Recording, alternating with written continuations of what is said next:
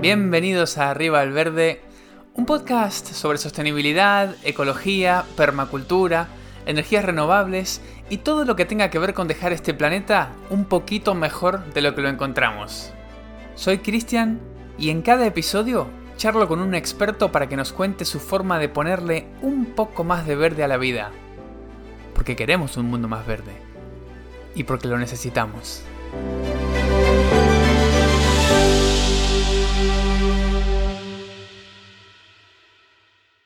Muy bienvenida Candela Vargas al podcast Arriba el Verde. ¿Cómo estás? Hola, ¿qué tal? Muchas gracias por esta invitación. Encantada de compartir con vosotros. Bueno, al contrario, muchas gracias por estar aquí. La verdad es que es un, es un placer, ¿no? Una persona que, sabe tanto y que tiene también, bueno, una cantidad de, seguidores tan, tan grande en YouTube en particular. Ya vamos a hablar de tu canal y eso. Pero me gustaría empezar preguntándote un poquito quién es Candela Vargas, cómo empezaste a interesarte por el mundo, bueno, de las plantas, de la permacultura, de la vida sostenible y a dónde estás en este momento. Bueno, pues esto es una historia un poquito larga, a ver cómo la resumo un poco. Yo estudié biología y empecé la carrera muy joven, ¿no? Con, con 17 años, pues porque estaba muy interesada en la vida, en entender la vida. Eh, también me había motivado mucho mis últimos profesores en, el, instituto. Y a, a, partir de ahí, pues me sumergí un montón en aprender biología. Pero luego eh, empecé a perder las ganas porque era todo como muy técnico, muy laboratorio y eso no me estaba apasionando.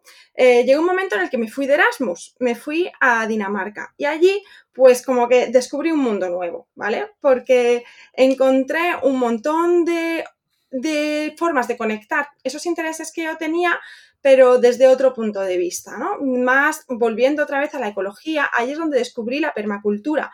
Eh, durante la cumbre climática del COP15 en, en, Copenhague, que bueno, yo estaba haciendo activismo climático y allí hubo un montón de charlas y un montón de actividades donde, bueno, ahí en 2008 pues de repente se me abrieron los ojos y vi cómo podía usar todo, todo lo que eran los conceptos de biología Mm, aplicados desde un sitio que sí que me gustaban. Entonces volví ya a terminar la carrera con ese enfoque muchísimo más centrado en ecología y en botánica, que eran realmente mis mayores intereses. Después, pues, me volví a Copenhague y estuve un montón de años viviendo en Dinamarca, porque sentía que en España eh, todos esos intereses y esas cosas de la permacultura como que todavía pillaba muy lejos y no sentía como que había un recibimiento. Y sin embargo, allá arriba en el norte, pues bueno, eh, lo recibían con los brazos abiertos y con muchas ganas de hurgar más en ese tema y de aprender más y encontré pues distintos trabajos relacionados con, con, la permacultura. Llevaba un huerto urbano en, en Copenhague, en, en un barrio muy transitado y un sitio muy multicultural y era un bosque comestible en mitad de la ciudad totalmente abierto donde cualquiera que pasara pues era como parte del huerto urbano, ¿no? Entonces era un experimento social y productivo muy interesante que, que me apasionó muchísimo durante casi cinco años que estuve llevándolo además de bueno, un montón de otros proyectos y poquito a poco, gracias a un montón de gente distinta, un montón de permacultores, sobre todo escandinavos en ese momento, pues fui, fui formándome y nada, y hará cosa de tres años o así que, volví a, España. Ya sentí que necesitaba volver a la península, que había mucho trabajo de permacultura, de reforestación y de regeneración de ecosistemas que hacer aquí y no me lo podía pasar la vida solamente ahí en el norte, en Escandinavia. Así que bueno, de primeras me fui a Murcia, a una finca en mitad del desierto, donde aprendí muchísimo también de permacultura en climas áridos o bueno, semiáridos. Y, y fue una experiencia buenísima con la red de permacultura del sureste. Y ahora, donde estoy es en, en, Málaga, en Sierra Bermeja, que es una, la sierra que está por detrás de Estepona. Este es un sitio espectacular como, como pocos en el mundo, porque, bueno, es Andalucía, pero mucha gente que, no, que tiene una idea de Andalucía, la, Andalucía seca, cuando llega aquí se sorprende muchísimo, porque este espacio tiene una influencia atlántica muy fuerte y muchísima agua, y entonces es muy frondoso, muy fértil y con una diversidad espectacular. Eh, este sitio a mí me ha cautivado por el hecho de que, bueno, siento que hay que protegerlo. Y por eso, pues tuvimos la suerte de poder comprar una finquita aquí y aquí estamos, eh, yo y mi pareja Aitor, que es el que graba y el que edita todos los vídeos de Objetivo de Luz, del que hablaremos más tarde, me imagino. Sí, sí, más tarde vamos a hablar del canal, que bueno, ya adelantamos a quienes estén escuchando que es un canal precioso porque no solamente el contenido que se muestra sobre, bueno, permacultura, ecología, jardinería, etcétera, no solamente es muy útil y está muy bien explicado, sino que tiene una estética tan bonita, y eso me contabas antes de que empezáramos a grabar, que es la mano de, Aitor. Así que bueno, es como una excelente combinación, ¿no? Tus habilidades en biología, en permacultura, con lo que sabe él de, bueno, no sé si es cine o videografía o cómo llamarlo, pero bueno, el resultado es precioso y por suerte eso se nota en la cantidad de visitas que tienen cada uno de los videos, la cantidad de seguidores, ¿no? Que a veces hay gente que lo hace súper bien y le pone muchísimas ganas y bueno, y lamentablemente hay un factor ahí que no, que no termina de conectar y, y no ven el resultado ese mm, por el que tan duro han trabajado. Así que debe ser muy bonito hacer esto que te gusta y al mismo tiempo ver que hay muchísima gente que lo disfruta.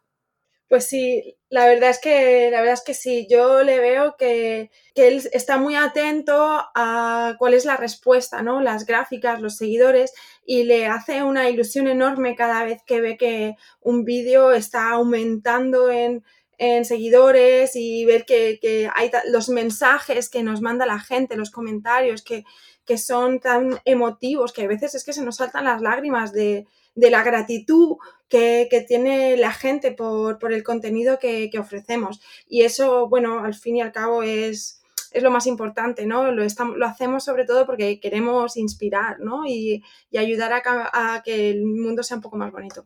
Y creo que lo están haciendo súper bien. Para quien no conozca el canal, se llama Objetivo de Luz en YouTube. Vayan a verlo. Y para que se den una idea, por ejemplo, si no me equivoco, Candela, el video que más visualizaciones tiene en este momento es un video sobre la ruda que está Adalú del VG de las Hadas explicando sobre la ruda, dos millones y medio de visualizaciones. Bueno, correcto. El vídeo de la ruda ha sido durante muchísimo tiempo el vídeo de la ruda de Adalú, el, más visto y el que, vamos, ha sido un boom ese vídeo para, el canal desde mm, mediados de cuando el canal empezó a subir, ya hace un año y pico. Y bueno, Ahora, gracias a ese vídeo, eh, han estado surgiendo muchos otros, también relacionados con la ruda, porque bueno, vemos que hay muchísimo interés en esa planta, que, es muy mística y que tiene, tiene muchísimas propiedades medicinales y que realmente es muy común, pero a la vez muy poco conocida. Sí, genial. Yo, siendo argentino, en mi jardín siempre hubo una planta de ruda. No sé si es algo de ahí, pero bueno, como Adalú es uruguaya, me imagino que algo tendrá que ver con esa parte del mundo. Pero bueno, en los jardines de Argentina, bueno, del, Río de la Plata, creo que prácticamente no falta nunca, nunca esa planta.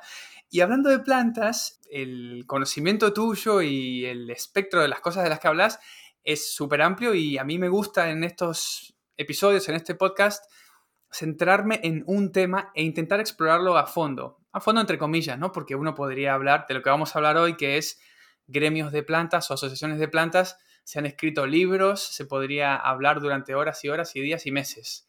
Pero bueno, me gustaría aprovechar este ratito que tenemos para preguntarte sobre eso, sobre gremios o asociaciones de plantas.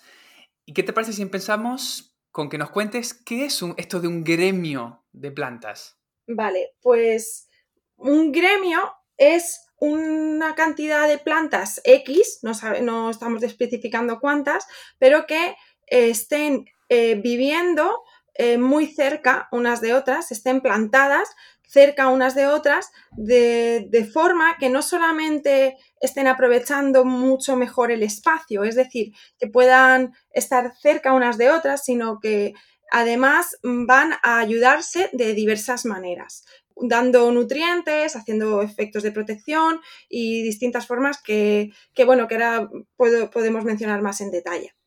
Decías que no hay un número de plantas concreto, pero para que el oyente se dé una idea, más o menos, ¿cuál dirías que es el mínimo de plantas para llamarlo un gremio? ¿Dos plantas, por ejemplo, zanahoria y cebolla? ¿O tres plantas, eh, el maíz, el, bueno, una leguminosa y calabazas, por ejemplo, ya sería un gremio o, o no? A ver, una asociación de plantas es evidentemente ya dos plantas mm, que sean de distintas especies. Eh, cuando hablamos de un gremio, pues normalmente, pues por lo menos metemos tres, pero perfectamente dos, ya, te digo, ya es una asociación. Así que sería el mínimo de dos a, más. sería como yo lo definiría.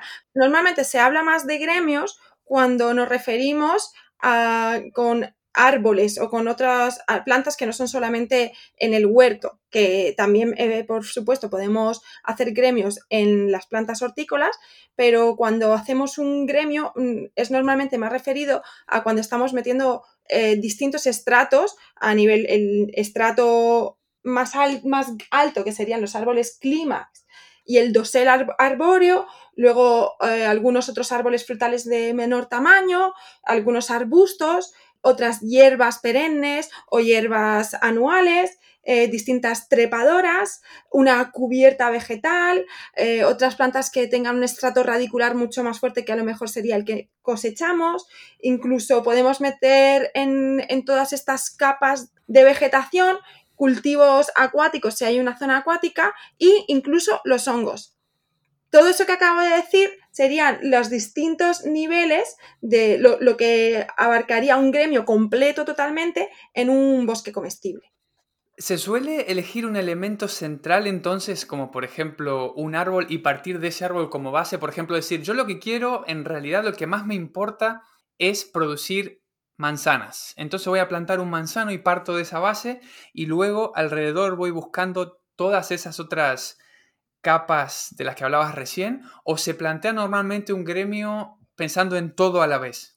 Es esa idea que es una de las mejores formas de plantear los gremios, porque, bueno, como son estructuras muy complejas, es importante partir de el dosel arbóreo más grande, aunque cuando los planteamos están muy chiquititos, cuando llegue su momento eh, los árboles más grandes van a no solamente a ser la estructura principal que va a mm, dar sombra, producir eh, bueno, fruta y, hojas que van a abonar y un montón de otras funciones, además de filtrar el aire, el agua, bueno, todas esas cosas, sino que además es que van a ser un nicho ecológico, es decir, un, espacio de hábitat para muchísimos seres vivos. Por lo tanto, serían como una, lo que le llamamos en ecología, la eh, especie clave en ese ecosistema. Entonces, a partir de ella es interesante definir el resto de la vegetación en ese gremio.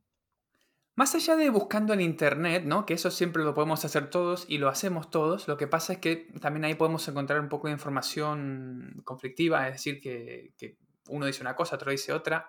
Yo lo que te quería preguntar es, ¿cuál es tu proceso mental? ¿Cómo vas encontrando esas especies eh, que le van a ir bien a este gremio. ¿Hay como una especie de lista predefinida para cada uno de los árboles?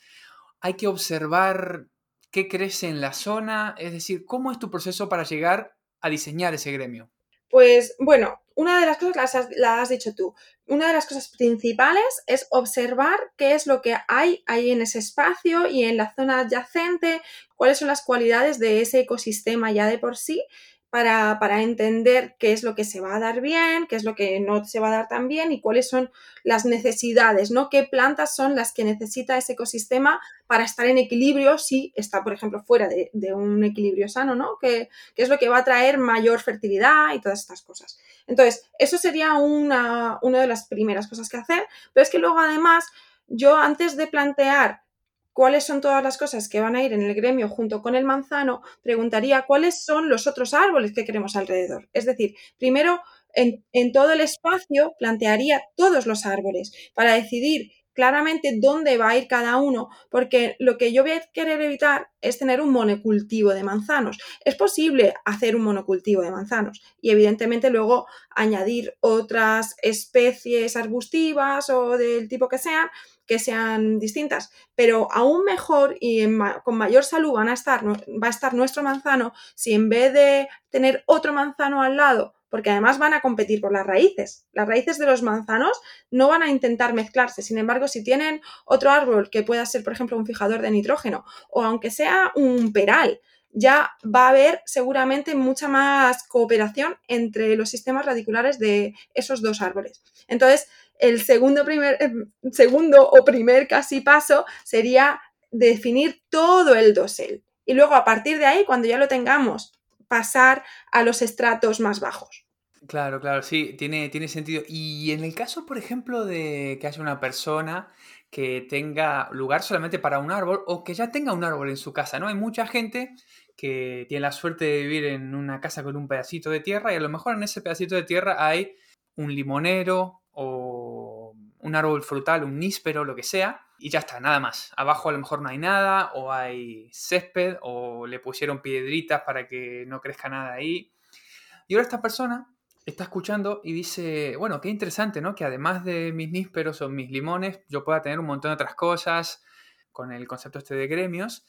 ¿Es posible partir de esa base, partir de un árbol ya existente con nada alrededor y transformarlo en un gremio? ¿O hay que empezar desde cero plantando el árbol pequeñito y todo alrededor? ¿Cómo va eso? No, perfectamente, claro que sí, se puede partir ya de árboles crecidos. Es más, eso es algo que se está dando, es muy común, sobre todo aquí en la península donde tenemos muchos, muchos huertos de frutales que, han, sido gestionados de forma convencional y que ahora se, mucha gente los está decidiendo transformar a un vergel mucho más complejo ¿no? y en, más, en mayor equilibrio. Así que sí, es perfectamente factible.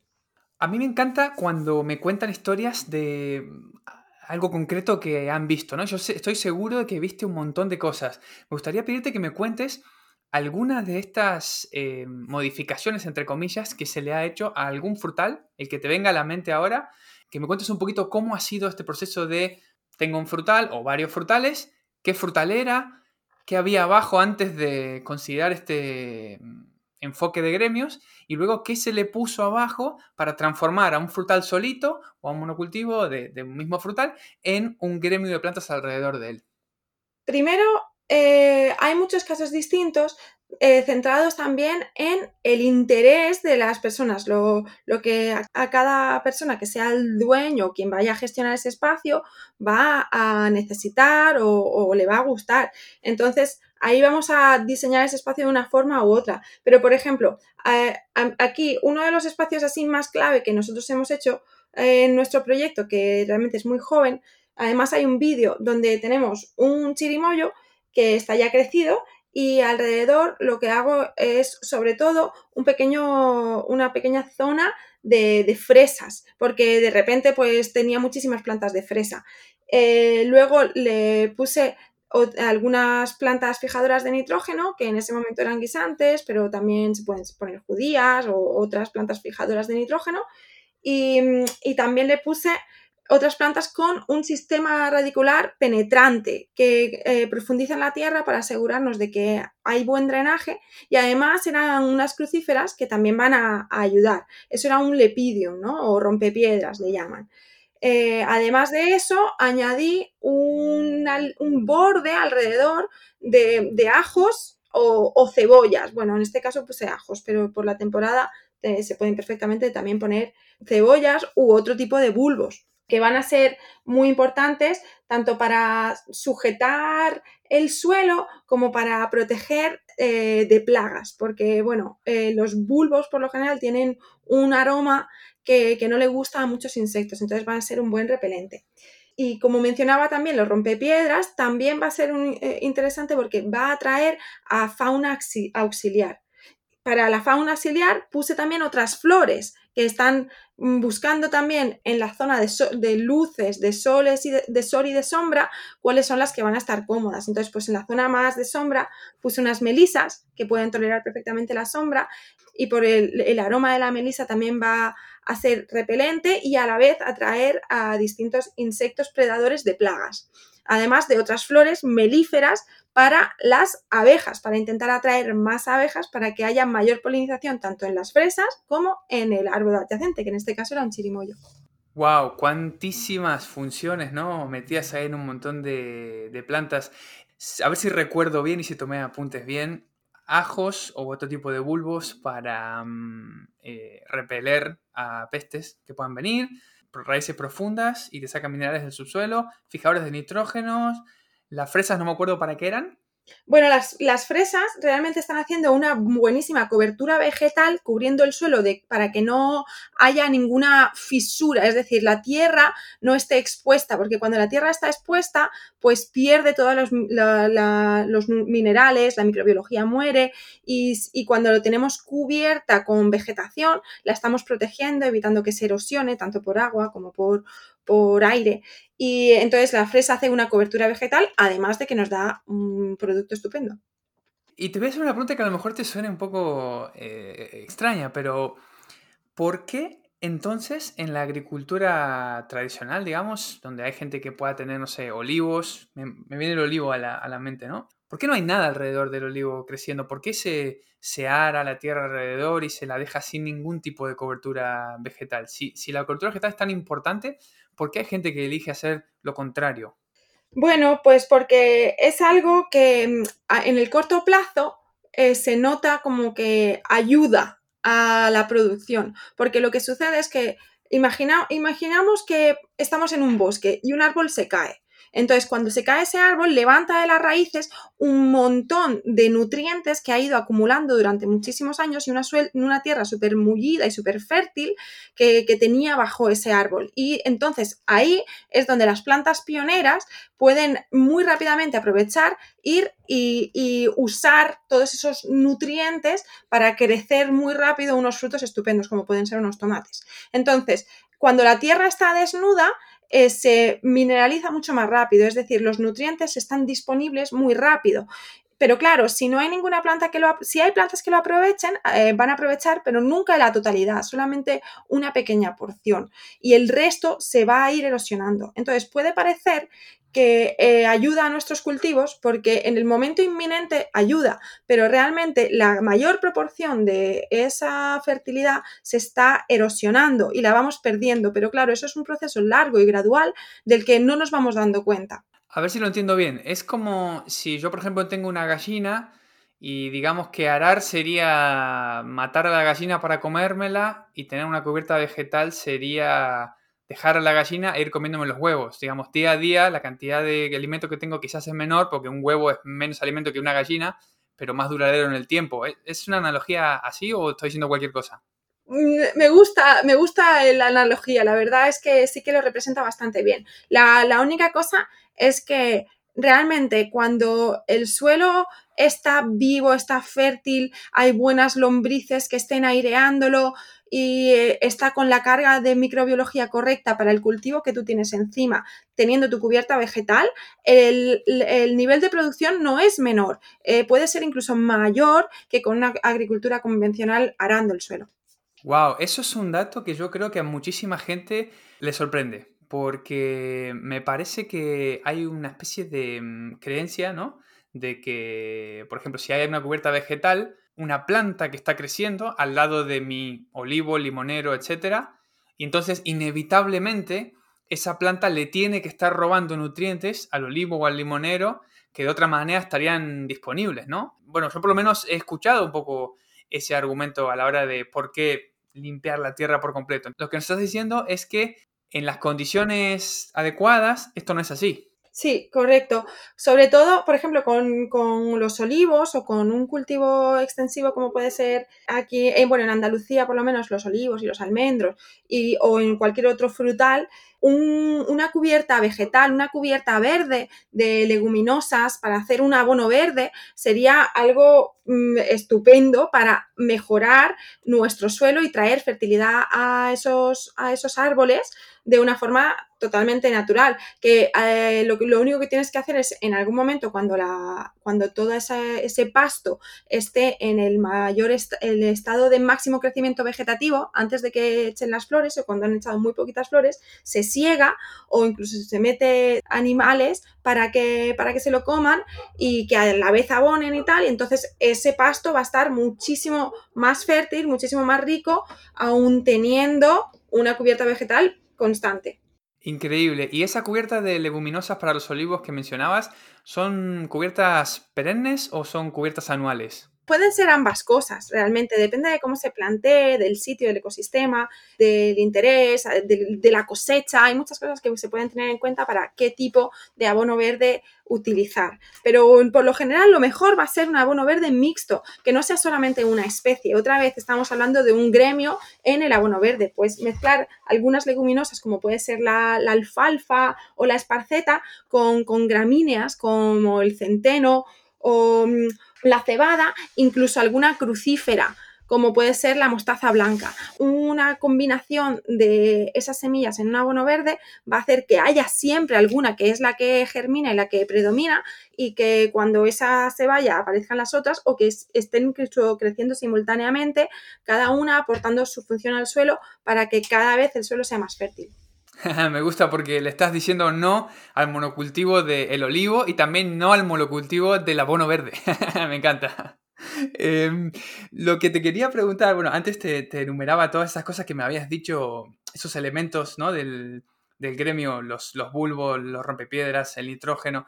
Eh, también hablabas de flores melíferas y flores para fauna auxiliar. O sea que hay en un gremio muchas plantas diferentes que cada una cumple, bueno, una función o más de una función, ¿no? Pero eso para alguna persona que tiene a lo mejor, vuelvo al ejemplo de un, limonero, un manzano en su casa, un níspero, a lo mejor hacer todo eso de golpe a cierta gente le puede parecer un poco abrumador, demasiado. Entonces, ¿es posible sugerirle a esta persona, digamos, un elemento y que agregue primero un elemento o dos, por ejemplo, eh, en vez de hacerlo todo de golpe, eh, no sé, me lo invento. Que empiece por fijar el nitrógeno, o sea, con fijadoras de nitrógeno, o que empiece con algo similar a, los rompepiedras. Si alguien te dijera, mira, me encanta lo que me estás diciendo, pero eh, para mí es mucho, para mí es mucho. Yo quiero empezar con algo más simple. ¿Qué me recomendarías? Pues sí, lo, lo, principal yo vería que es hacer una cubierta vegetal que vaya a abonar a tu árbol.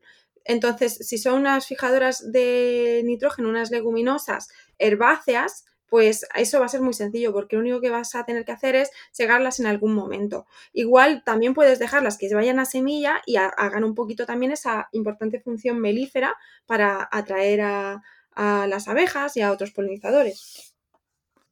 ¿Es posible que desde un punto de vista de la agricultura tradicional es decir, lo que se hace hoy por hoy normalmente, ¿no? Que es, bueno, eh, arar, aplicar pesticidas, fertilizantes, cosechar con máquinas, etc. ¿Es posible que plantear asociaciones debajo de, por ejemplo, un olivo dificulte cómo está mecanizado hoy por hoy el proceso este de la agricultura y que eso represente un freno para adoptarlo por los agricultores? Pues claro, eso es un poco lo que, lo que yo creo que, sucede, ¿no? Que en la agricultura, que a mí me gusta llamarla más bien convencional, porque lo tradicional era, era otra cosa, ¿no? Se hacían las cosas de otra manera. Pero a nivel convencional, lo que, lo que prima es la, productividad y la eficiencia para, para, a nivel económico. Entonces, ahí muchas veces no se están teniendo en cuenta otros, otros valores añadidos como, pueden ser la fertilidad a largo plazo o la mejora de los ecosistemas. Entonces, claro, ahí cuando se entra con una máquina y tal, si hay algunos arbustos o algo en medio, pues va a dificultar. Mm, para intentar eh, equilibrar y, y, hacer un poco un compromiso es donde pueden ser interesantes abonos verdes que en el momento de la recolecta ya hayan pasado su punto, ya hayan sido segados, ya hayan sido integrados al suelo, por lo tanto no estén eh, molestando a todo este proceso de recogida del producto. ¿Hay muchos casos o hay algún caso de fincas, digamos, que se hayan adaptado a este modelo y que hayan venido con un modelo Em, ¿cómo era? Convencional. Me gusta esa aclaración, muchas gracias por hacerla porque, claro, el hombre lleva 12.000 años de agricultura y, lo que hacemos hoy, digamos, lo que se hace hoy mayormente, tiene, nada, 50, 60, 70 años. Así que está muy mal que yo lo haya llamado tradicional. Gracias por la aclaración. convencional, lo que se hace hoy por hoy. Hay muchos ejemplos de modelos que se hayan adaptado a un, bueno, algo como lo que se estás planteando, con cobertura vegetal, más tirando a la parte de gremios. Bueno, hay algunos proyectos, no todavía no diría yo que es una gran abundancia de proyectos, pero, pero existen tanto a nivel internacional como en España, eh, ya proyectos productivos, eh, fincas agrícolas que, eligen por unos modelos más integrados, donde, donde incluyen tanto, tanto diversidad de, productos como, como, animales, como otras cosas que, que están favoreciendo esa, diversidad y salud del ecosistema. Yo, por ejemplo, conozco un proyecto que hay en Sevilla que está centrado sobre todo en, la producción de cítricos y eh, por Albacete, no, en, la región de Murcia hay otro proyecto grande que tiene, me parece que también tiene, tiene olivos sobre todo, pero otro, otros, muchos otros frutales que se llama Casa Pareja. Ese sitio es muy interesante y también están eh, funcionando de una forma muy integrada, por llamarlo así de alguna manera. Mientras hablabas, se me acaba de ocurrir un juego, Candela. A ver, ¿te, ¿estás dispuesta a jugar un pequeño juego conmigo? Venga. bueno, el juego es así. Yo soy el hijo de una persona que tiene una finca, vamos a decir, de olivos. Soy una persona joven, imaginemos que soy joven, y entonces vengo con un montón de ideas nuevas te escucho hablar, eh, me meto en el mundo de la permacultura, de la, mm, bueno, de, la agroecología, etc. Y digo, me gustaría intentar convencer a mi padre de que se acerque un poco más a un modelo agroecológico, que, que trate a la tierra un poquito mejor, según lo que yo estoy viendo, no la está tratando bien. Y entonces traigo a mi amiga Candela y se la presento a mi padre. Y el juego es el siguiente, vamos a intentar convencer a mi padre de que de, un pasito, que dé un pasito hacia ese lado, ¿no? Entonces, eh, bueno, hola papá, eh, ella es Candela, mi amiga, eh, es experta, es bióloga, es experta en el mundo de la permacultura, le explico, le explicamos qué es la permacultura, etcétera, etcétera. Y por lo que estuve charlando con Candela, Candela me cuenta que, claro, eh, dejar la tierra desnuda no es bueno para la tierra, que mata un montón de, microorganismos y que realmente es un poco antinatural, ¿no? Porque en, la vida real no se suele ver, en un bosque no se suelen ver partes de tierra desnuda. Em, ¿Por qué no paramos de arar los campos? Entonces mi padre me dice, lo que pasa es que el campo hay que ararlo, porque si no aro el campo, no hay la misma fertilidad y eh, no tengo la misma producción. Entonces yo me giro hacia Candela y le hago un, gesto ahí de que me ayude. Vale. Es muy curioso lo que estás planteando porque realmente tengo una situación muy parecida con, una vecina y una amiga que quiere, quiere modificar un poquito cómo está funcionando el terreno de su padre. Así que realmente vivo esto muy a menudo.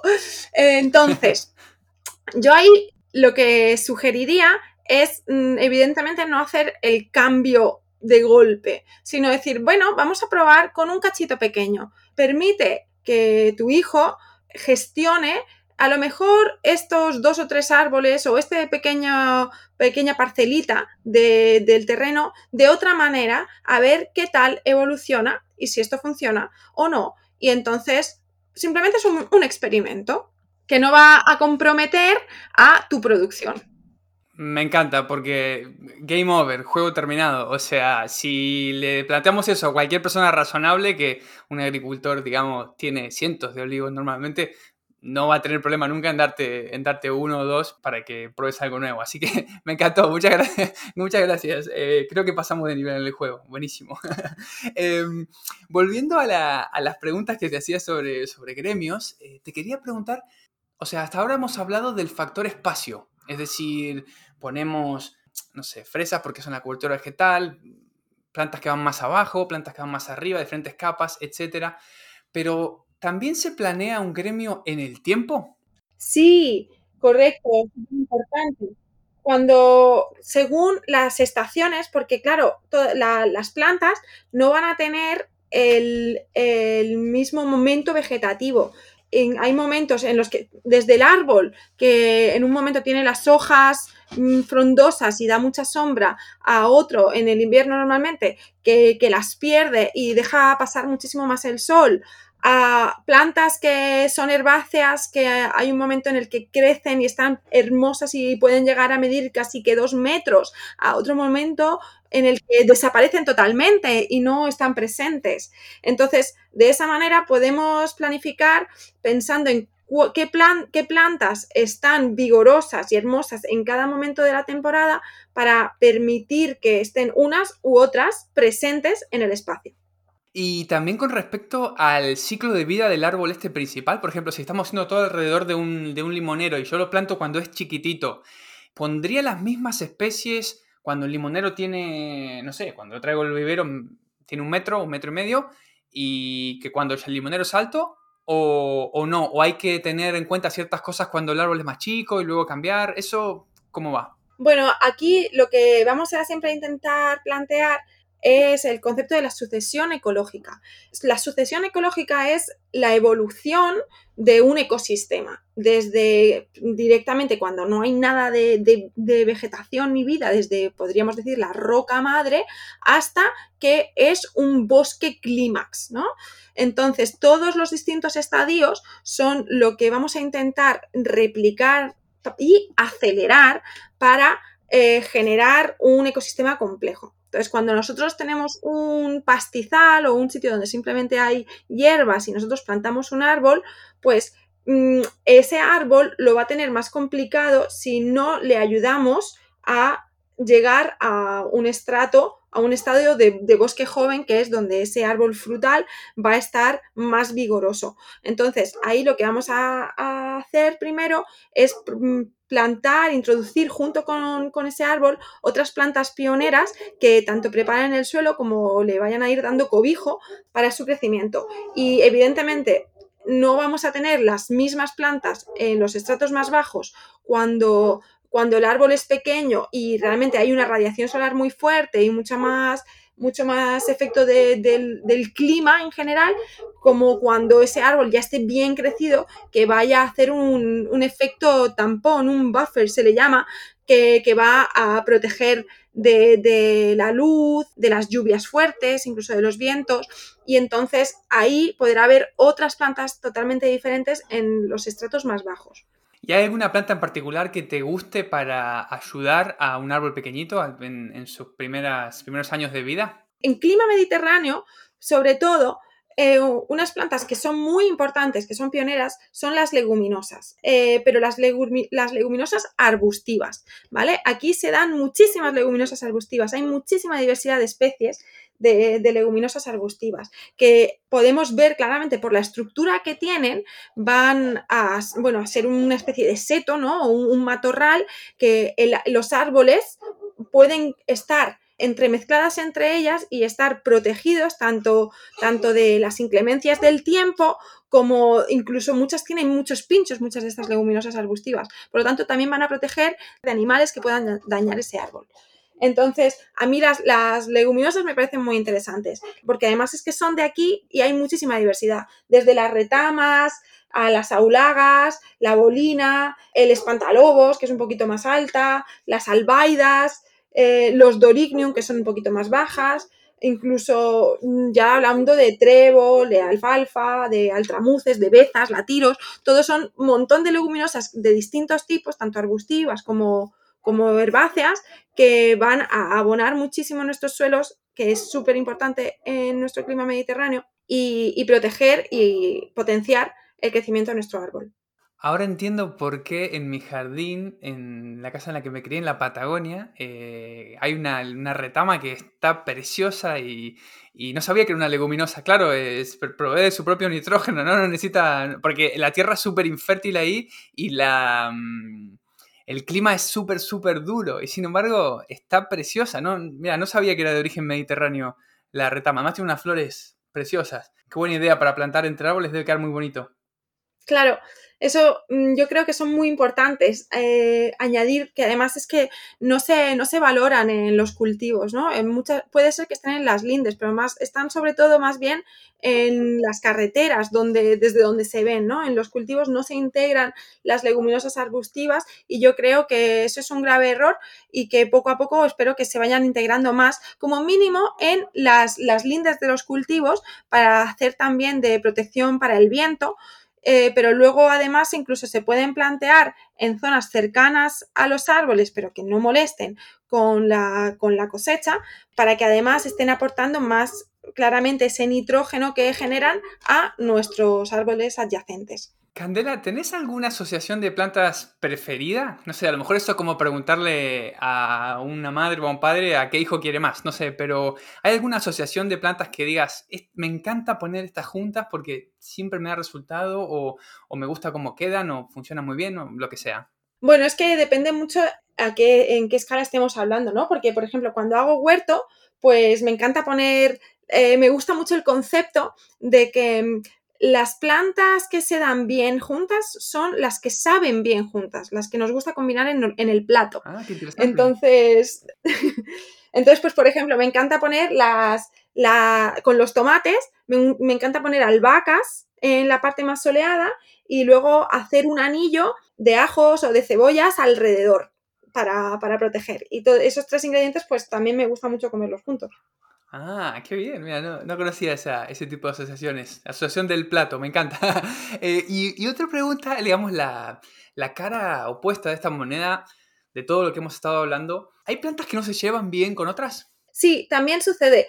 No es muy común, pero por supuesto que se da. Hay plantas que son alelopáticas, se llama, es decir, que están segregando sustancias o tienen una madera con, con unos químicos que están previniendo el crecimiento de otras plantas. Es una forma de defender su territorio. Entonces, eh, plantas que sean alelopáticas, los nogales y los cerezos. Hay plantas que pueden crecer con ellos, pero otras muchas que no van a crecer bajo un nogal o bajo un cerezo. Ahora que mencionas el nogal, mira, te voy a hacer una pregunta de, que me pasó el otro día. Yo había leído de que los nogales bueno, eso, eran anelopáticos y había muchas plantas que no crecían. Entonces iba paseando con, bueno, con unos amigos, paseamos por el campo en un lugar que yo sabía que había un nogal, porque ya habíamos hablado de ese nogal y que las nueces estaban muy buenas y no sé qué, pero en ese momento yo no sabía esto de que el nogal segregaba, segregaba esta sustancia, ¿no? Como que yo sabía que ahí había un nogal y luego me enteré de que el nogal, bueno, eh, generaba esta sustancia. Entonces, le dije a mis amigos, digo, vamos a ver el nogal porque quiero ver qué crece abajo del nogal, porque a mí me gustaría en algún momento cuando tenga una casa tener un nogal porque me encantan las nueces y quiero saber qué puedo poner debajo del nogal. Y fui a ver el nogal, es un nogal grande que a lo mejor puede tener 10 metros de alto, en este momento esto era primavera temprana, no tenía hojas y mm, había un montón de cosas abajo creciendo, había, había pasto hasta, no sé, me llegaba a la rodilla, un montón de diferentes especies que no supe identificar. Y luego dije, bueno, voy a mirar al lado, a 20 metros para allá o para el otro lado, a ver si hay alguna diferencia. Y no lo supe ver. Es probable que mm, sea culpa mía de que no lo supe ver, pero la conclusión que saqué, y te quería preguntar si, es correcta o no, es que incluso para un nogal, que es una planta que es conocida por, por segregar, no sé si llamarlo toxinas o sustancias que impiden el crecimiento de otras plantas, incluso debajo de un nogal pueden crecer un montón de otras especies, ¿verdad?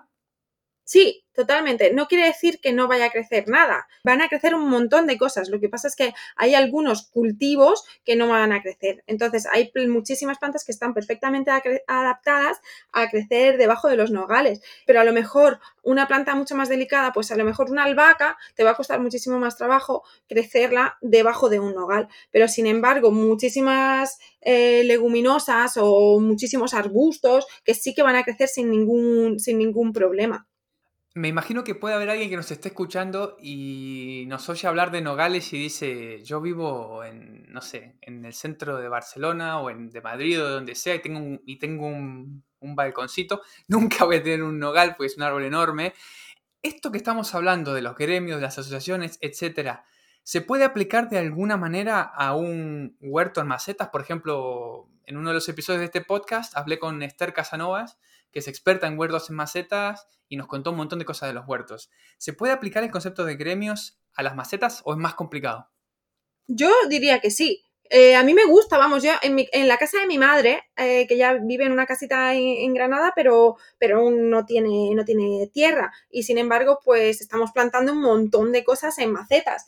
Y yo ahí pues le voy proponiendo distintos gremios. Tiene algún arbolito o algún limonero o, o una parra y justo en, el pie del, árbol pues plantamos unas rúculas, plantamos pues unas judías de mata baja, eh, luego en otras, en otras macetas plantamos apios junto con puerros o cebollas, con coles, con remolachas y todas esas cosas se pueden entremezclar. Lo interesante es plantear desde por un lado la, la forma de la planta crecida y entender por dónde se van a tapar y por dónde no. Por lo tanto, mm, si van a competir por, el, por ese espacio, por esa luz, o no van a competir por ella. Y luego también, por supuesto, entender los requerimientos nutricionales de las distintas plantas. Por ejemplo, las solanáceas, que serían pues las berenjenas, los pimientos, o los tomates, van a necesitar bastante espacio entre ellas, sobre todo las berenjenas y los pimientos. No puedes ponerlas juntas unas de otras, pero porque van a requerir muchos nutrientes,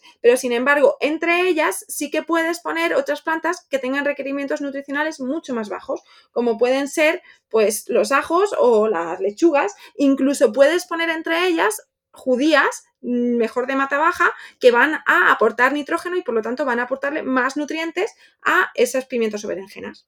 Claro, la combinatoria es enorme, ¿no? Si, si, uno piensa esta planta con esta y esta con esta otra y esta con esta y esta con esta, o sea, las asociaciones son infinitas. Candela, ¿dónde se aprende esto? ¿Cómo, ¿Cuál es un primer paso? No sé si es un libro, si es una película. ¿Cómo puede una persona que no tiene conocimiento de esto y quiere comenzar a entenderlo, ¿no? Más allá de la práctica, que supongo que la práctica también te enseñará mucho, porque al fin y al cabo, ¿qué es lo peor que puede pasar, ¿no? Pongo un montón de plantas juntas y miro a ver qué, sucede, qué, sale bien, qué sale mal. Pero bueno, uno siempre se quiere informar, ¿no? De antemano. Entonces, ¿qué puedo hacer yo para informarme e introducirme en este mundo e ir aprendiendo esto que nos estás contando? Interesantísimo, ¿no? De qué poner entre berenjenas, por ejemplo, y cosas así. Bueno, entonces, si estamos hablando de cultivos más hortícolas, el huerto en español, uno de los libros que a mí me parece más bueno, más didáctico por su sencillez y a la vez la profundidad en el que trata los temas, es un libro de Mariano Bueno, se llama Manual Práctico del Huerto Ecológico. Ese libro me parece que, es una buena guía para principiantes, para introducirse en lo que es el huerto ecológico. Hay una parte también, tiene una pequeña sección de asociaciones, donde va diciendo cuáles se van a llevar bien y cuáles, cuáles no. Además de todos los otros temas sobre que es, cómo es importante hacer un huerto. Cuando hablamos de otros sistemas más, más complejos como los sistemas agroforestales, ahí, pues, bueno, hay mucha literatura. Yo la mayoría de la literatura que tengo es extranjera, está en inglés. En español hay pocos libros que yo conozca ahora mismo que traten en, profundidad los bosques comestibles y los sistemas agroforestales. Eh, a ver, estoy en proceso, a ver si en algún momento ah, escribo yo uno. ya me gustaría. Oh, qué bueno, genial. Bueno, espero que, sí, que lo escribas y que, te vaya súper bien. Cuando lo tengas, voy a ser uno de los primeros en comprarlo, sin duda.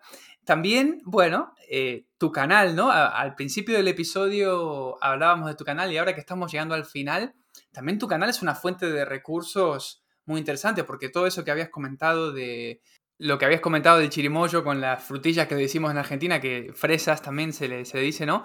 Eh, y todas las otras especies que habías puesto, eso en tu canal no solamente lo explicás, sino que lo mostrás paso a paso, o sea, está súper bien explicado y hay un montón de otras cosas. Contanos un poquito sobre el canal en sí. Eh, ¿Cuál es el objetivo de Objetivo de Luz? ¿Qué puede la gente, qué puede esperar ver ahí? Bueno, Objetivo de Luz es un canal con unas miras muy amplias, ¿no? En resumen, realmente lo que, lo que se pretende es inspirar a un modelo de vida más sostenible, incluso como me gusta muy decir, más regenerador, ¿no? Que realmente reconectarnos con la cultura de la tierra, que es nuestra madre y la que nos, la que nos da la vida, y, y volver a entender cómo, cómo el ser humano está en mayor armonía en este planeta. Por eso es un canal también con, unas temáticas muy diversas, ¿no? Que igual estamos hablando de huerto, que eh, de bioconstrucción, que hacemos visitas a un montón de proyectos diferentes. Y entonces, pues bueno, hay vídeos que son más específicos de distintas plantas que nos llaman la atención y que queremos promover y, que, y, divulgar sobre ellas y para que la gente se, active, ¿no? Y, no simplemente sea el estoy viendo vídeos en casa, sino en plan, quiero, queremos motivar a que la gente lo lleve a la práctica, lo viva así, a través de, esta inspiración y esta motivación que, trae el ver los ejemplos vivos de cómo la gente lo hace. Yo en lo personal creo que cuando descubrí el canal tenía tres plantas en el balcón y ahora lo tengo hasta arriba, o sea, entre, entre Objetivo de Luz, el canal de Santi Soto, eh, las entrevistas que le hacen a Sergi Caballero, en fin, un montón de gente que está metida en este mundo, me, a mí me ha logrado motivar un montón e inspirar un montón, así que, así que muchas gracias porque por lo menos conmigo ha funcionado súper, súper, súper bien. Eh, y a todo el mundo le recomiendo que vayan y vean el canal, pues es genial, se llama Objetivo de Luz es buenísimo. Candela, ¿hay algo que a lo mejor yo no te haya preguntado y hubieras querido que te pregunte o algo que te gustaría agregar sobre este tema de los gremios y las asociaciones de plantas? Bueno, hay una cosa que me viene a la mente de una de las últimas preguntas que me has hecho sobre cómo empezar, que creo que la clave también es observar. Como decíamos al principio, mira en la naturaleza que te rodea cuáles son las plantas que están unas cerca de otras, porque seguro que hay un motivo para ello, ¿no? Y no plantear en plan, vale, voy a empezar un huerto, un cultivo, voy a erradicarlo todo de golpe y empezar plantando lo, que a mí me interese, sino intentar eh, entender qué es lo que hay, el por qué y a partir de ahí ver qué es lo que no te interesa que esté ahí, que quieras quitar y por qué tiene sentido reemplazarlo o directamente en ese ecosistema qué es lo que yo necesito añadir simplemente para que eso crezca porque todo lo demás ya está en equilibrio. Entonces creo que esto es una perspectiva muy nueva de, cómo se entiende la agricultura, ¿no? Por eso no es agricultura, es permacultura. Claro, es muy bonito. Además es un mensaje como de sumar en vez de restar, ¿no? En vez de qué tengo que quitar, a ver qué puedo añadir realmente es lo que, lo que nos estás planteando, ¿no? Sí, y desde ahí también mencionar que, mm, que hay muchas, muchas formas de hacer que tanto nuestras plantas cooperen como, como de cooperar en general, ¿no? Que no tengamos miedo a probar eso, tanto a experimentarlo, a llevarlo a la práctica, aunque, aunque sea en pequeña escala, tanto en nuestro balcón, eh, juntando distintas plantas, como arriesgándonos e intentando cooperar entre nosotros, con nuestro vecino. Esa, esas cosas muchas veces se, subestima y dices, bueno, somos muy diferentes, tú no sabes de este tema o no te interesa y por lo tanto no tienes nada que, que aportarme. Y sin embargo, cuando nos abrimos a los demás, nos damos cuenta de que tenemos muchísimo que aportarnos los unos a los otros. Creo que es importante que esta naturaleza de cooperación, que, o sea, esta forma de cooperación que hay en la naturaleza es una buenísima fuente de inspiración para cómo convivir con mayor armonía en el planeta en el que vivimos. Qué bonito mensaje para cerrar el episodio. Candela, muchas gracias, te admiro mucho, admiro mucho tu trabajo y el de Aitor, tu compañero. De verdad, gracias por lo que están haciendo, están promoviendo muchísimo todo esto y bueno, hay mucha, mucha gente que estará aprendiendo igual que yo de ustedes, así que de verdad, gracias por hacerlo, gracias por tu tiempo y nos vemos pronto. Muchísimas gracias. Hasta otra.